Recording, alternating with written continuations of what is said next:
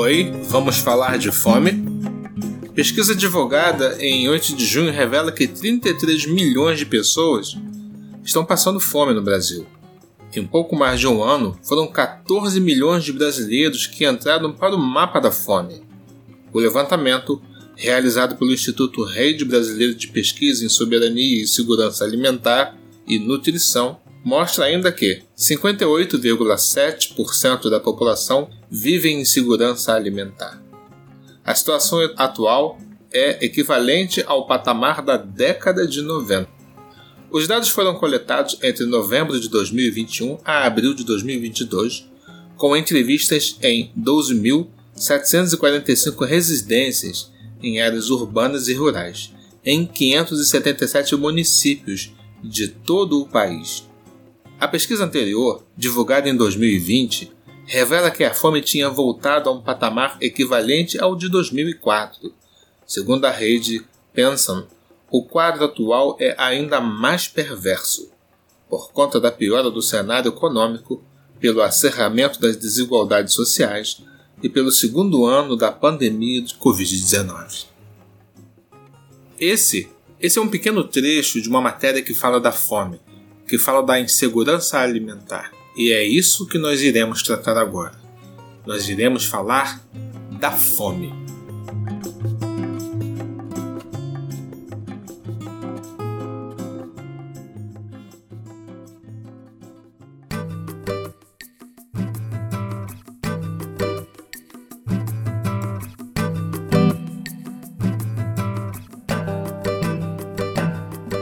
Eu vou ilustrar fazendo uma observação bastante simplista e até um tanto quanto esdrúxula. Mas vamos a ela. Eu, eu, eu, Sérgio, eu não consigo parar para ver jogo de futebol.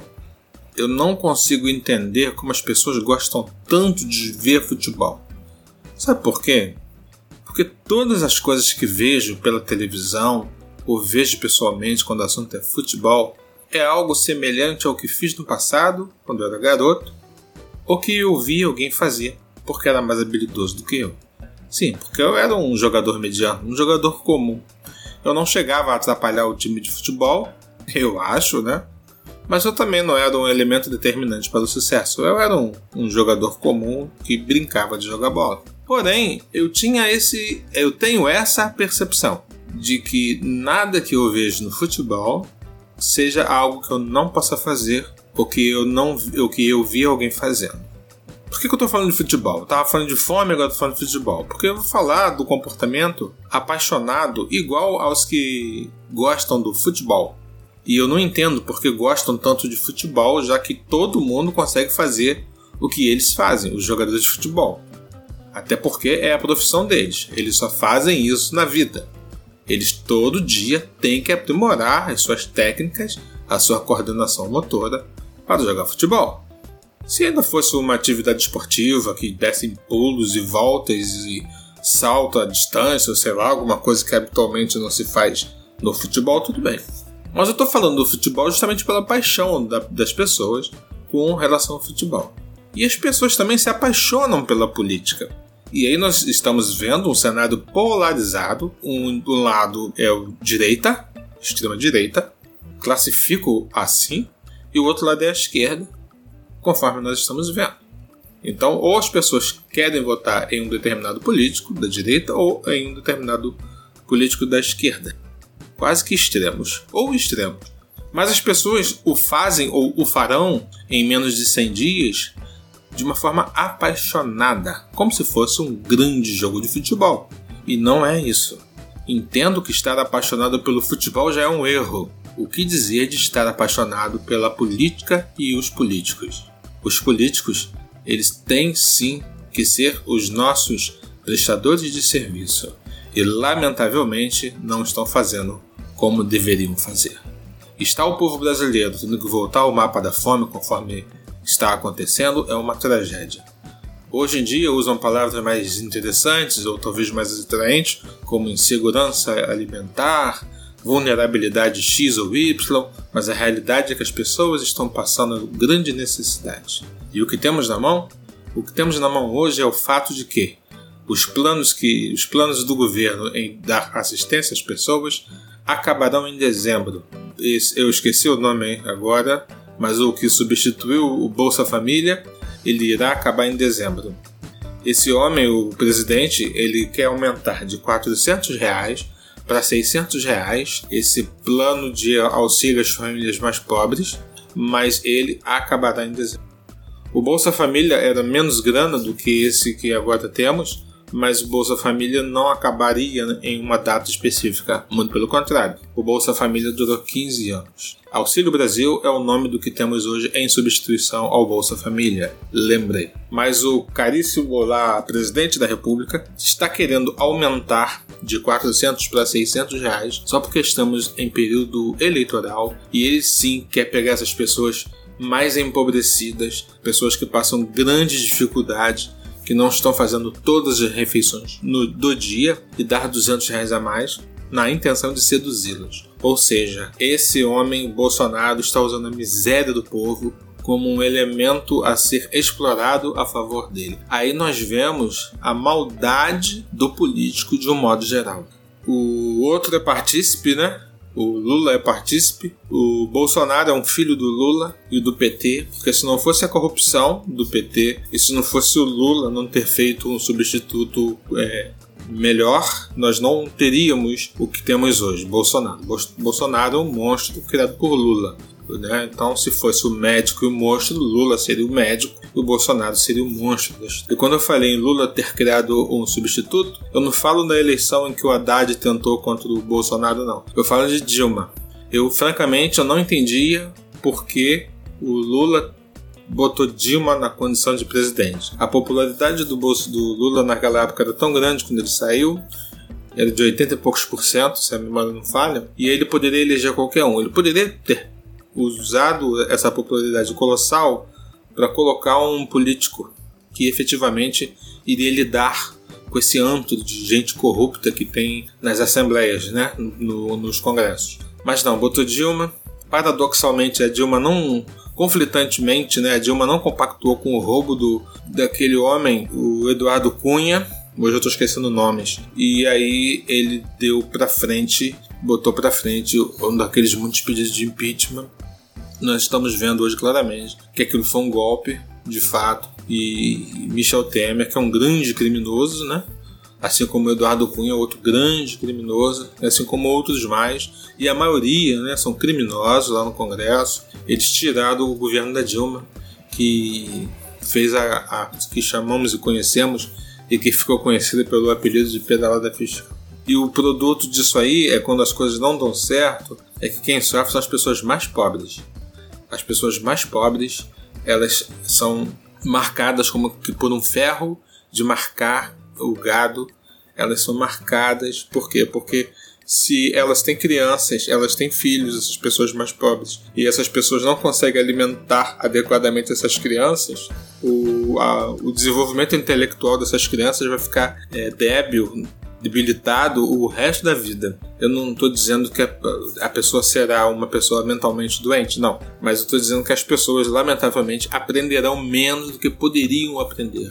E aí talvez a gente possa até perguntar, mas por que que sequer a língua nativa o brasileiro não consegue falar, né? Ele chama problema de problema ou de outra coisa mais. Sem eu querer ser desrespeitoso com essas pessoas que chamam, é, as, que usam as palavras de forma errada, mas essas pessoas são machucadas pela vida ao ponto de sequer aprender a falar sua própria língua. E isso é o que nós temos agora. Nós estamos de novo no, na fome, no mapa da fome. É, o Brasil ele ele está passando por inflação e as pessoas estão com pouco dinheiro, estão desempregadas e lamentavelmente as pessoas não estão conseguindo progredir, caminhar não conseguem amealhar alguma mobilidade social. Isso tudo é fruto da fome que nós estamos sendo submetidos. E eu não quero saber de desculpa de eleitor apaixonado. Não quero. Alguns eleitores apaixonados falam: olha, a guerra no, na Ucrânia é elemento determinante para a inflação e para a crise. Ah, a pandemia. A pandemia é elemento determinante para a inflação e para a crise. Gente, temos que nos prender a fatos. E quais são os fatos? o que efetivamente acontece. O Brasil, por exemplo, hoje em dia não tem uma coisa chamada estoque regulador de grãos. Nós tínhamos no passado não muito distante o governo como um grande comprador de grãos para poder fazer a oscilação dos preços da cesta básica oscilar menos para cima, né? Quando as coisas estavam ficando muito caras, o governo ia para o mercado e vendia os grãos e aí conseguia é, conter, né? conter o preço caro que possivelmente o produtor poderia fazer, sim, porque nos momentos em que muitos podem, ele se aproveita das circunstâncias, seja o produtor rural, seja o fabricante de algo, seja o comerciante local seja no momento de greve de ônibus em que alguém pega, bota o carro na rua e cobra X reais para levar no centro da cidade. Ou seja, indivíduos tentam se aproveitar, é assim que é, infelizmente, mas é assim, das situações adversas. Então, se nós estamos tendo uma alta de alimento no mundo, óbvio que o produtor rural aqui ele vai subir seu preço e vai vender dolarizado. Se ele puder, ele não vende para o brasileiro, ele vai vender para fora, porque se vender para fora ele vai ganhar mais grana. Isso é só uma ilustração. Então, é um fato que eu menciono a, a nossa ausência de um estoque regulador de alimentos. Nós não temos isso. Por quê? Porque é um governo que lamentavelmente não pensa na pessoa mais pobre. Né? A, a questão do, dos, dos da forma que se lida com a grana do, do a grana pública. Que se eu chamo de pública é porque é minha grana. Se eu chamo de pública é sua grana. A gente não pode entender a grana, o orçamento do Estado como uma coisa pertencente aos governantes. Não. O governante nós temos que entendê-lo como um prestador de serviço e a grana que eles trabalham, que eles roubam em uma grande parte, é a grana que nós pagamos o café, é a grana que nós pagamos a passagem de ônibus, é a grana que nós pagamos quando compramos um televisor. Tudo isso, uma parte da grana que consumimos as coisas, seja o que for que estejamos consumindo, uma parte é imposto e, obviamente, que vai ser destinado ao governo federal. E nas vezes em que pegamos a nota, né? Ah, compro um tênis e tem uma nota, Obviamente, você neutraliza a possibilidade daquele estabelecimento comercial é, roubar, furtar a seu favor o dinheiro do imposto que tem que ser repassado para o Estado. Isso é só uma ilustração muito simples, né? Para todos nós, porque eu entendo que a gente tem que falar com as pessoas mais simples sobre isso. Várias, caríssimos, várias é, matérias estão falando sobre a fome, sobre a miséria, sobre a falta de perspectiva das pessoas em lidar com essa situação tão adversa. E aí uma coisa é uma avalanche, é uma coisa vem possibilitando outra ruim, outra coisa ruim, que vem possibilitando uma terceira coisa ruim e assim sucessivamente. O indivíduo mal alimentado ele ficará com seu sistema imunológico enfraquecido e, consequentemente, ele ficará doente. E o indivíduo adoentado procurará o sistema de saúde pública e, lamentavelmente, esse é sempre sobrecarregado. E assim vai. É uma sucessão de coisa ruim que vai acontecendo e que está acontecendo. Lembrando sempre que nós somos uma potência agrícola. Nós somos um dos grandes alimentadores do mundo e nós temos capacidade de alimentar a população brasileira tranquilamente. Mas se a população brasileira passa por situação adversa, meus amigos, é por isso. É porque, infelizmente, ele vai muito mal administrado.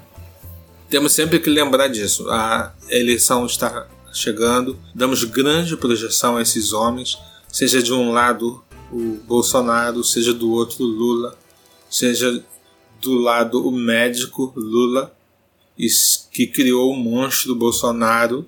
Temos os extremos e as paixões, lamentavelmente. Então analisem bem essas pessoas, porque infelizmente os dois são partícipes do que é ruim no nosso país, lamentavelmente. Então parem e pensem com cautela e veja como vocês farão.